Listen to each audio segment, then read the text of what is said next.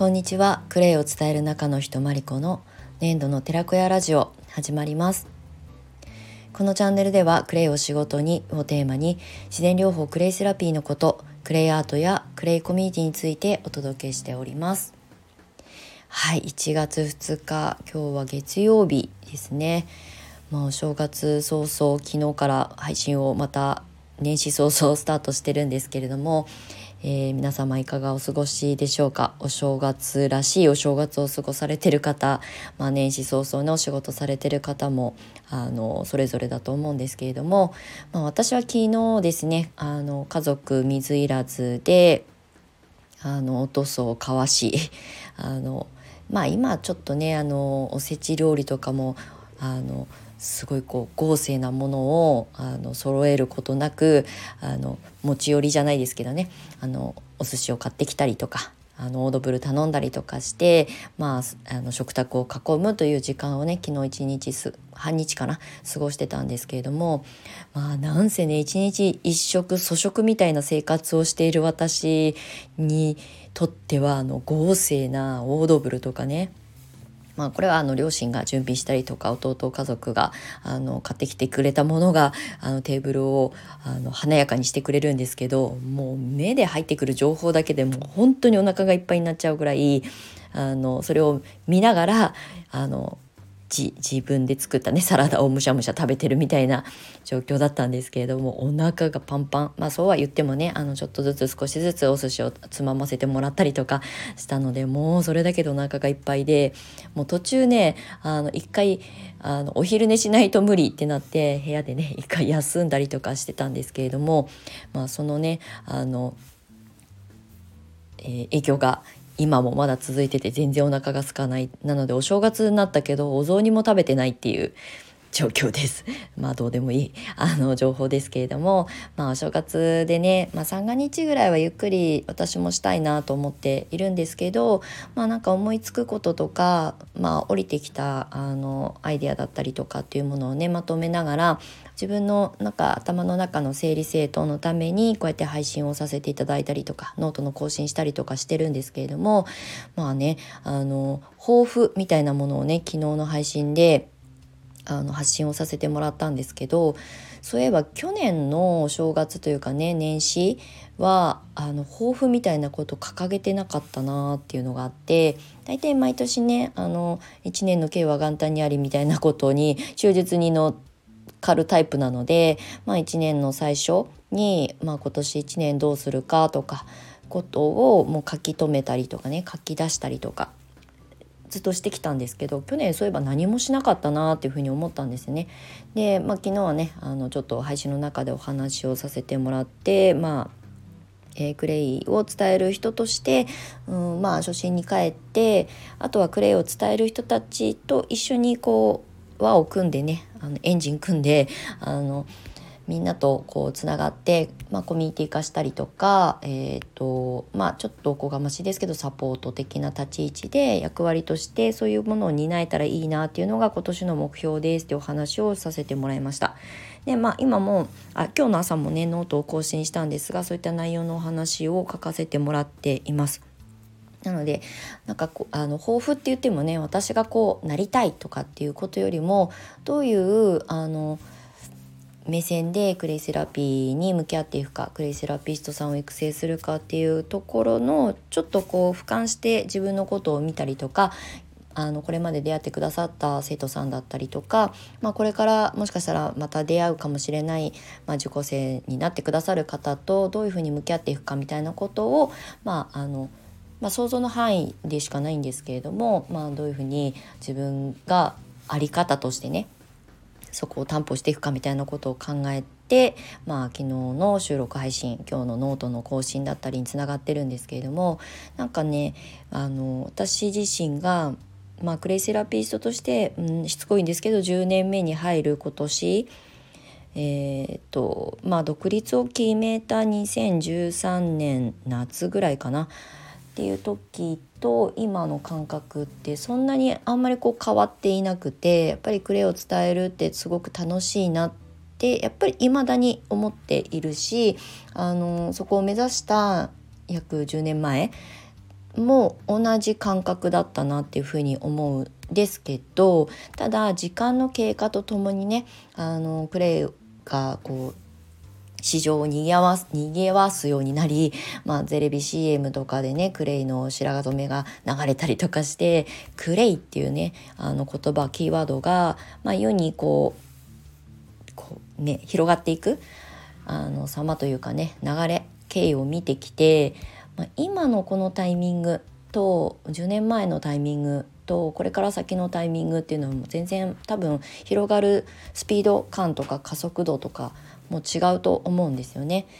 だからその教室を、まあ、今までサブテーマに女性の自立とかクレイを仕事にっていうのが、まあ、今も変わらないですけどそのスタンスでずっとやり続けて生徒さんたちと向き合わせてもらってきたですがタイミングによってはやっぱりそういうメッセージではない方があのいいのかもしれないとかやっぱりこう、うん、まあなんだろうな。早く始めたからって言って取り分が大きいかって言ったらそんなことはないんですけどでもやっぱり先行者利益っていうものはどんな業界にもあってやっぱり早くね、あの着手した人たち、まあ、そこにはもちろん努力とか継続っていうものが伴ってないと絶対成果にはつながっていかないんですけどやっぱり早く参入してあの行動に起こしてあのちゃんと形を作ってきた人たちっていうのはやっぱりこう先駆者扱いを受けるわけですよね。でそれ自体もあのいい悪いとかじゃなくてそういうものだっていう世の中的っていうかその、まあ、ビジネスの世界の中でもそうですけどっていうところを考えると、まあ、私がすごく先行者だっていうふうに思ってるわけじゃないんですが早く始めた分あのうまくいかない時代も経験して、まあ、それがクレイの認知度が高まることによってあの広がるスピード感が変わってきて加速したりとかあの受けに来てくださるテストさん生徒さんの数が増えたりとかなんか数字の勝負みたいな世界を一時期こう経験してまあそれはそれでその時は必要な教室業としての在り方だったし講師としても私ももともと営業あの営業職の育ちなので結構数字意識するんですよね。だからなんか100人あの生徒さんを育成するとかあの毎月何人あの生徒さんの募集受付をするとかって数字で結構こうあの自分のあの方向とか、えーと、1年の動き方とかっていうのをすごい決めてたんですけどなんかなんかね100人友達ができるかなみたいな歌あるじゃないですか。あの小学校の入学時期とかにねよくあのデパートとかで今かかってるか分かんないですけど、まあ、そういうのをねあの耳にすることあると思うんですけどなんか今まで100人のクレイセラピストを育てる教室っていうのを実は小さい裏テーマにしてたんですね。であの今、えーと、去年で、えー、50名ちょっと生徒さん卒業生あのが巣立ってくださって、まあ、50名を超えたところなんですけれども、まあ、その数字だけを見ると教室業の、まあ、経営的な目線で言うと多いか少ないかって言ったらあんまり多くはないと思います。あの私がそのあのなんだろう休みもなく教室をずっとやり続けている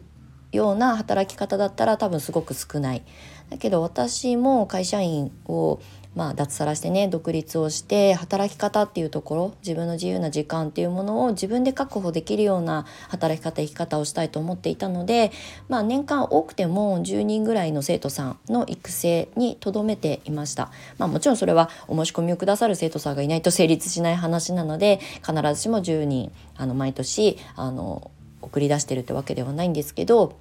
大体こう返金するとねそのぐらいの数字の推移があったんですね。ただまあそのあのまんまの勢いというか同じペースで、うん、まあ100人までね卒業生が増えたらどうなるんだろうっていうのはなんか見たことない私の景色だったからチャレンジしてみたいというふうに思ってたので100人卒業生をあの育て上げるみたいなことをねあの意識してたんですけど、うん、まあ100人は別にクレイセラピストうちの卒業生が100人、まあ、達しなくてもクレイを伝える仲間が、ね、友達として仲間として100人つながれたらいいなっていうふうになんか気持ちが変わったんですよね。なので、まあ、クレセラピストを目指したい方を、まあ、サポートする講師としてあとどのぐらいあの育成に関わらせてもらえるのかなとかぼんやりやっぱり考えるんですよね。それは私が選べるものではないので私は選ばれる側なのでねあの講師としては。なので教室ここの教室で勉強してみたいなと思ってもらえなかったらそのね100人とかって数字だって達成はなかなかできないわけですけどでもなんかそこにすごく重点を置いてたところから、まあ、ちょっとずつ私の意識が変わったりとか気持ちの変化があったりとかして100人仲間として、まあ、出会ってつながれたらいいなトータルね。っていうことをふと思うようになりました。まあ、これはあの U ターンしてしばらく何もしないでぼーっとしてた時間が、まあ、気持ちの整理の時間につながったので今こんな風にお話ししてますけど急にねエンジンかかってやっぱり100人卒業生あの排泄するぞっていう意気込みになりかねない人間でもあるんですがただねその人数のあの勝負ではもちろんないので。どれだけクレイのことをね好きであのそれを必要としてくれる人でそれをさらに誰かのために役立ててほしいから伝えていきたいっていうふうに思ってくださる、まあ、熱意のある方と、まあ、コミュニケーションが取れたらいいなっていうふうに思っています。はい、なので友達100人できるかな？クレイの友達が100人できたらいいなっていうふうに今は思っています。ということで、まあ、今日のノートではあのこのあの拙いお話をね文章にまとめておりますので合わせてお時間あれば読んでいただけると嬉しく思います。はい今日は1月2日なんかね家族で毎年必ずあのお参りに行く日なんですけどまあ人がね溢れ返っててうちの両親はもう高齢なのであんまりガヤガヤしてるところに今で出向きたくないっていうのをね未だに言ってるので今日はなんかあんまり出かけない感じっぽいのであのこのままお家でゆっくり過ごして、まあ、ちょっと午後からビールとか飲んじゃおうかななんて思っております。はい、お正月といえどもね正月みたいな感じになっておりますが皆様も三が日はねゆっくりされる方もあの多いと思うので素敵な一年あの今年はうさぎ年でねあの跳ねるか跳ねないかみたいなタイトルで今日はノート書いてますけど、まあ、うさぎのようにぴょんぴょんぴょんって軽やかにねあの前に進んでいける一年にあのして私も行きたいなというふうに思っておりますので、まあ、エネルギーをこうねチャージする時間にしていただけたらと思います。はいということでまた次回の収録配信でお会いしましょう。最後までお付き合いいただきましてありがとうございました。年度の寺子屋まりこでした。またね。